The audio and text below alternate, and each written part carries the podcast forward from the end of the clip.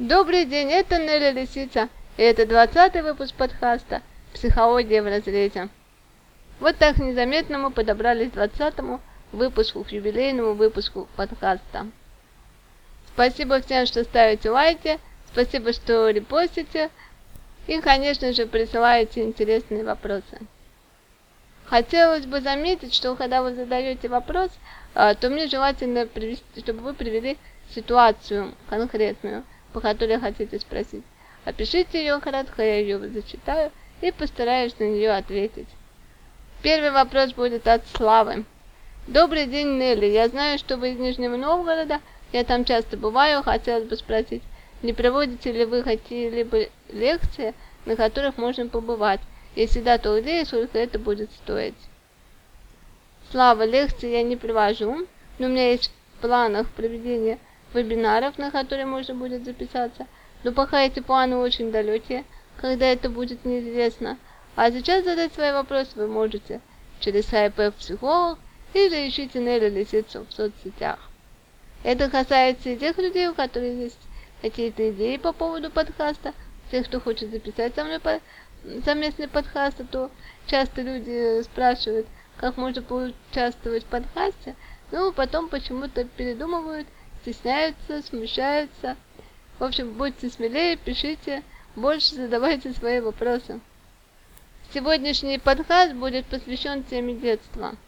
Как я говорила ранее в подкастах, я не работаю непосредственно с детьми, но я работаю с этими мамами, папами, даже иногда бабушками и дедушками и прочими родственниками. Так что можете задавать вопросы по этой теме смело. Вдохновила меня на этот подкаст Марина. Марина, тебе привет. Марининого вопроса и начнем. Сын часто спрашивает, «Мама, я большой?» Я говорю, что нет, маленький. А потом у меня возникают проблемы. Он не хочет одеваться, есть самостоятельно, спать, отдельно мотивирует это тем, что он маленький. Если сказать «ты большой», он будет делать то, что маленьким противопоказано пытаться резать хлеб ножом, залезть на подоконник и открывать окна и прочее. Как объяснить ребенку, для чего он большой, а для чего он маленький, чтобы у него не было путаницы? И поймет ли он меня в свои неполные три года? Мне очень понравился вопрос Марины. На самом деле, похожие вопросы мне очень часто задаются, но в этом вопросе как раз есть все, на что нужно ответить. Поэтому я постараюсь более точно и более развернуто на него ответить. Я очень люблю отвечать на вопросы с конца, потому что в конце, как правило, кроется вся суть вопроса и очень часто даже сам ответ на весь вопрос. Вот мне обычно пишут, пишут что-то там много, а в конце сами на него отвечают и... Ладно, продолжим. Поймет ли ребенок в свои неполные три года, что можно, а что нет? Это как раз зависит от того, насколько вы научились с ним договариваться. Когда нужно учиться договариваться с ребенком? Следует всего этого напрашивается вопрос. С самого его рождения, вот как у вас появился ребенок, нужно уже его принимать не только как то, что это ребенок, то, что это мое, но а то, что это еще и другая личность, которую вам судьба, так скажем, доверила. И то, как вы научились договариваться с ним в более раннем возрасте, тем вам будет проще дальше. На самом деле, что касается трехлетнего возраста, это как раз тот возраст, когда мы начинаем себя помнить. Ну, у некоторых, конечно, себя помнят и в более раннем возрасте, но большинство людей, вот если их спросить, когда они себя первые были воспоминания о себе, они скажут 3-4 года. Поэтому, следовательно, из этих моих наблюдений, так скажем, можно сделать вывод, что что-то ваш малыш уже способен понять и осознать и принять к сведению. Диалог в конкретном случае можно построить так. Когда ребенок спрашивает, мама, я большой? Можно ответить, да, ты большой. Будет уместным объяснить, что большие люди все делают правильно. А чтобы делать все правильно, нужно многому научиться. Например, научиться не бояться спать одному в своей кроватке. Например, научиться самому одеваться, потому что все большие люди одеваются сами. Ну и вот в том в данном ключе можно строить так вот беседу с ребенком опять в игровой форме, можно что-то вместе попробовать там поделать, я не знаю, игрушечным ножичком хлеб порезать, сказать то, что вот когда чуть-чуть научишься, тогда и будешь резать настоящим ножичком. Марине на вопрос ответила, переходим к вопросу Михаила. Моей дочери пять лет, женой в разводе, но с дочерью вижусь регулярно. Когда хожу с ней в магазин, она всегда капризничает. Все, что я покупаю, ей не нравится, и она просит что-то другое. Я покупаю, привожу ее к жене. Меня жена говорит, что я ее слишком балую. Сама жена ей практически ничего не покупает, хотя деньги есть, а все, что покупает, дочка ей не перечит и берет с радостью. Кто прав в данной ситуации, как мне выстроить отношения с ребенком? В сегодняшнем подкасте один вопрос интереснее другого. Ну что, для начала нужно вам понять, что нужно выстраивать отношения не только с ребенком, но и со своей бывшей женой. Вообще в ситуации с разводом очень важно правильно сообщить ребенку о том, что его мама и папа решили расстаться. Как это сделать правильно? Во-первых, это не должен делать кто-то один. Мама или папа, это вы должны вместе быть, чтобы сказать об этом ребенку, сказать, что вы его очень сильно любите. Но так получилось, что вы будете жить вместе. Но из-за этого вы не будете меньше любить его, ее. Это, это очень важно, потому что многие разводятся именно ребенок остается либо с мамой, либо с папой. У нас в стране чаще всего остается ребенок с мамой. И мама начинает э, ребенку говорить, папа плохой, он тебя больше не любит, он нас больше не любит, поэтому он ушел.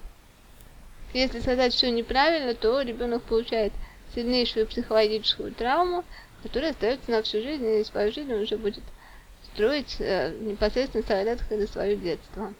У меня в практике также случаются такие случаи, когда приходят ко мне на консультацию взрослые люди, а я начинаю работать над этой проблемой, мы работаем, работаем, и выходит э, все к тому, что э, ребенок, э, допустим, чьи родители развелись, в свое время услышав свой адрес такие слова, как мы развелись, потому что ты себя плохо вел. Даже такие случаи бывают. Естественно, ребенок растет дальше с чувством вины, потому что детская психика очень ранимая.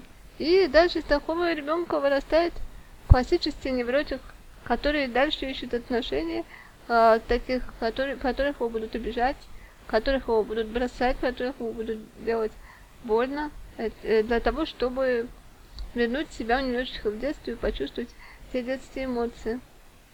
Так что, Михаил, э, выстраивайте свои отношения с бывшей женой, потому что вы уже не муж и жена, но вы продолжаете являться родителями этого ребенка, поэтому ради этого ребенка нужно уметь находить компромиссы в первую очередь с женой. Что касается дочки, то когда вы что-то хотите ей купить, предложите ей два варианта на выбор. Пусть она выберет, допустим, вы покупаете платье, а она хочет что-то другое. Предложите ей, какое тебе платье больше нравится, красное или синее. А, пусть жена чувствует, что у нее есть право на выбор, что она что-то принимает какое-то решение. Это, кстати, очень важно. А, именно поэтому ребенок вырастет, зная, чего он хочет, он будет знать, что у него есть выбор, и он будет знать, что только от его выбора зависит его дальнейшая судьба. Итак, от темы детей переходим к взрослым проблемам. И следующее послание у меня от Арсена. Привет, у меня такая ситуация. Мне трудно сконцентрироваться на чем-то одном. То хочется пойти учиться дальше, то хочется пойти работать и начать себя обеспечивать. Я хорошо учусь, и у меня есть шансы поступить на бесплатной основе. Родители говорят, иди учись, а мне вроде бы хочется, но в то же время и не хочется. Работать мне сейчас не обязательно. Родители помогут во время учебы. У меня такое чувство, если я пойду учиться, то потрачу часть своей жизни впустую. А если не пойду учиться, то вся жизнь пройдет зря и не сложится. Как мне разобраться? Всю жизнь я пытался следовать советам родителей, а теперь пришло время принимать решение самому. Просто классика жанра. И опять я начну с конца. А теперь пришло время принимать решение самому, но тем самым вы все равно обращаетесь за советом, потому что перекладываете свою ответственность на другого человека. И это по многим причинам, объясню почему. С самого детства за вас принимали решения ваши родители, вы всегда следовали их совету.